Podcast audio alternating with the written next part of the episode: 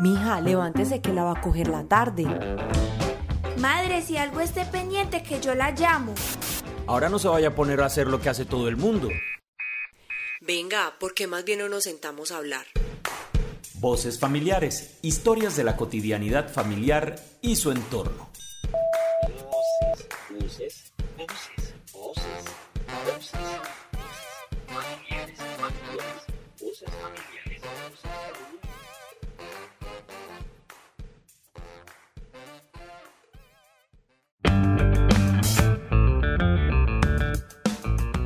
La manera en la que vivimos hoy, nos relacionamos y convivimos con los demás es un poco diferente a la forma en la que vivían nuestros bisabuelos, abuelos y hasta nuestros padres.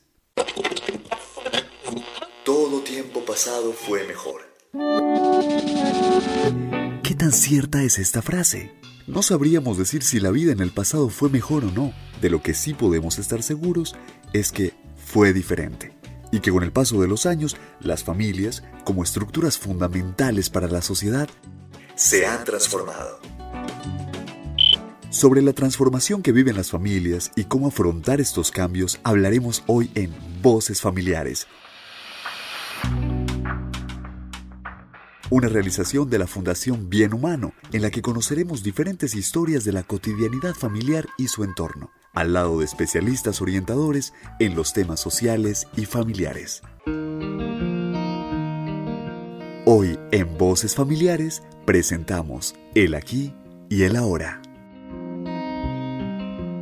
Para continuar les propongo que hagamos un viaje que nos lleve al pasado y nos traiga de vuelta al presente. 8 de agosto de 1990.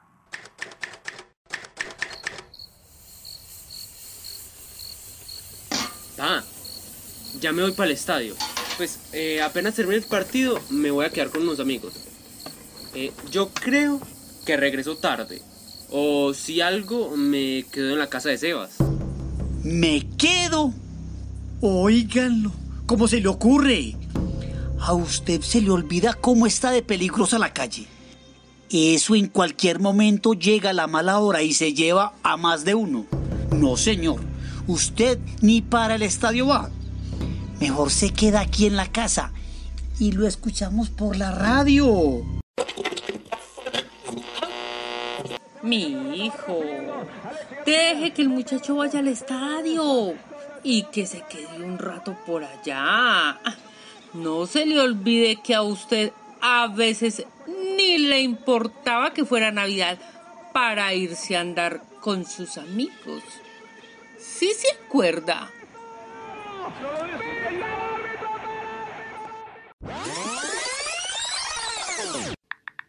Primero de mayo de 2021.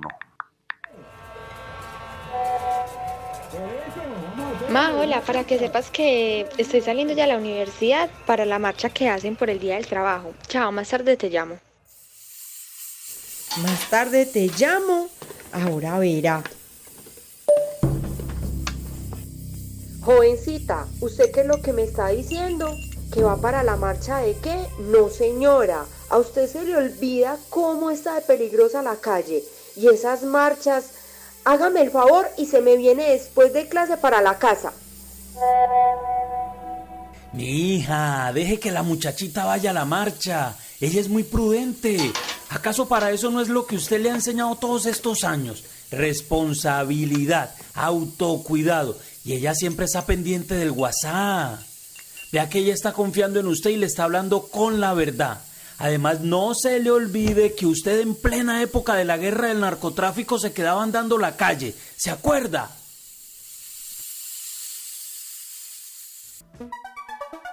¿Piensas que el concepto de familia siempre ha sido tan amplio como hoy? Pues acá les dejamos un dato.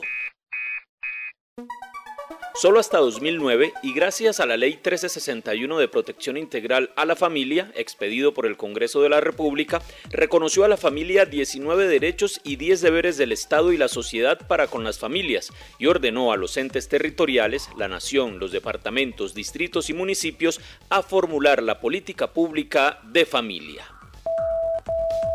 Estás escuchando Voces Familiares. Gracias por seguir con nosotros. Los tiempos no son mejores ni peores. Las familias no son mejores ni peores. Las circunstancias que enfrentamos como familia son siempre retadoras. Y por eso debemos intentar asumirlas con criterio, teniendo en cuenta el aquí y el ahora, adaptándonos, transformándonos. Y precisamente aquí y en el ahora surgen varias preguntas. Por eso invitamos a Lina Agudelo, profesional en desarrollo familiar y quien nos dará algunas luces sobre esta amplia conversación que supone la transformación de la familia. Bienvenida Lina. Hola, ¿cómo están? Es un gusto acompañarlos en este primer episodio de Voces Familiares. Ok, Lina, vamos al grano. Ante las brechas generacionales que por momentos parecen amenazar las relaciones al interior de la familia, ¿cómo debemos actuar? Bueno, y hablando de brechas generacionales, ante todo es importante reconocer que los cambios y transformaciones hacen parte de la vida, que cambiar y transformar no es malo, desde que aceptemos que los tiempos han cambiado. Por ejemplo, la tecnología llegó a nuestras vidas y marcó una pauta de interacción diferente pero no necesariamente mala, desde que le demos un buen manejo. Muchos de nosotros conocimos hace incluso 20 años apenas o más el Internet y su uso para conectarnos con la información. Pero los centenios y las generaciones venideras nacieron con el Internet en sus vidas, elemento que no podemos dejar de lado hablando de brechas generacionales. Bueno, y eso en términos prácticos para quienes nos escuchan, ¿cómo podría traducirse en algunas sencillas recomendaciones? En términos prácticos, para comprender mejor esos cambios, es vital familias tener presente lo siguiente. Primero, reconocer que los tiempos han cambiado y que sin importar lo que haya sucedido, podemos tenerlos a nuestro favor. Segundo, familia es familia, aunque las dinámicas cambien. Tercero, comprender que los cambios son necesarios y adaptarnos. De lo contrario, los más adultos estaremos detrás de los jóvenes y eso generará más distancia en las relaciones.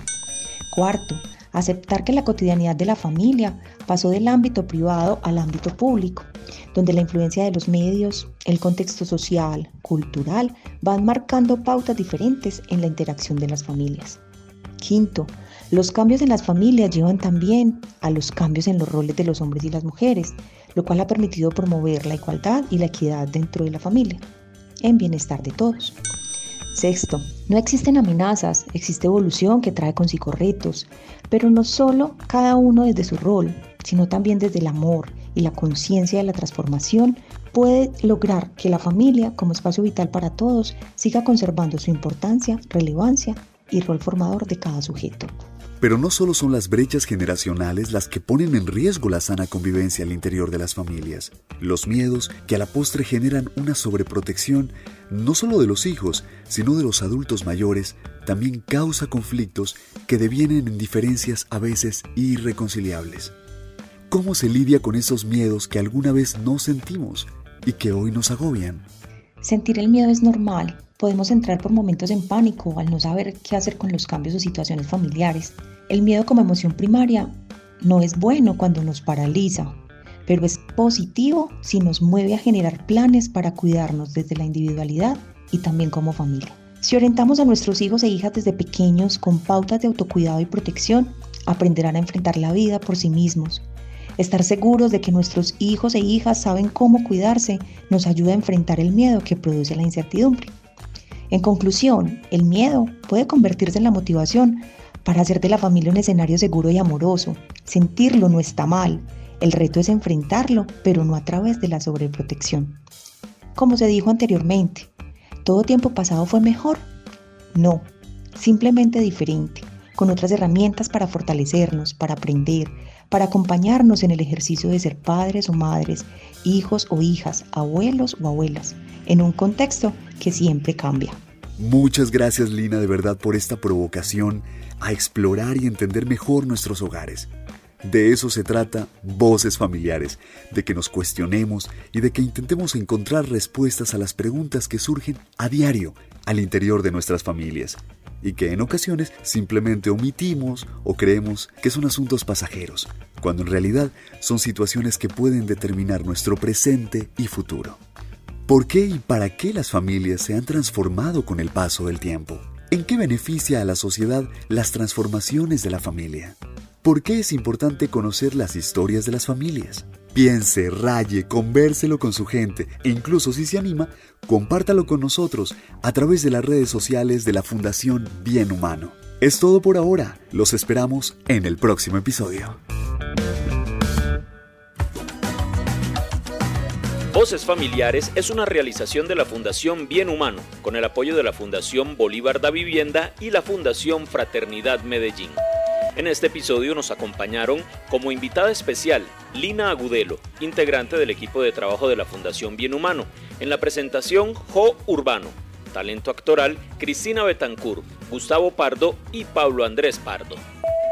Si deseas volver a escuchar este capítulo o acceder a otros nuevos, no dudes en buscarnos en Spotify o la que sea tu plataforma de podcast favorita o si crees que es más fácil, escríbenos al 314-892-0513 y con gusto te haremos llegar por WhatsApp un nuevo episodio cada semana.